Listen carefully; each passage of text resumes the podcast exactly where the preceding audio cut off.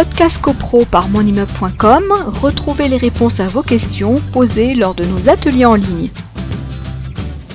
Tout ce qu'on peut conseiller au syndic nouvellement désigné, alors ça s'applique aux syndic euh, professionnels, mais également aux syndic bénévoles, si certains d'entre vous le sont et nous écoutent euh, ce soir, il faut demander ces pièces à l'ancien syndic parce que si vous intentez une procédure à l'encontre d'un copropriétaire que vous êtes, le syndicat est débuté pour cette somme non justifiée, eh bien, dans ce cas de figure, le syndicat pourra se retourner contre l'ancien syndic en visant sa responsabilité civile professionnelle, en disant on vous avait demandé, on vous a mis en demeure, on vous a même assigné, vous nous avez pas euh, remis les pièces, eh bien, on vous demande sous forme de dommages et intérêts à rembourser au syndicat des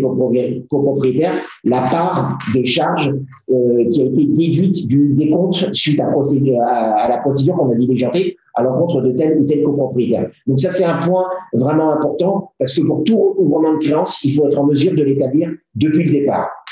Donc ça, c'est une première chose. Alors, euh, une copropriété fonctionne effectivement, euh, comme on le sait, euh, en votant un budget prévisionnel et euh, en approuvant les comptes. Alors, pour euh, intenter une procédure en recouvrement de charge, il faut que les comptes soient euh, approuvés en assemblée générale de copropriété. Alors, il y a effectivement, classiquement, on a deux types de procédures qu'on peut mettre en, place.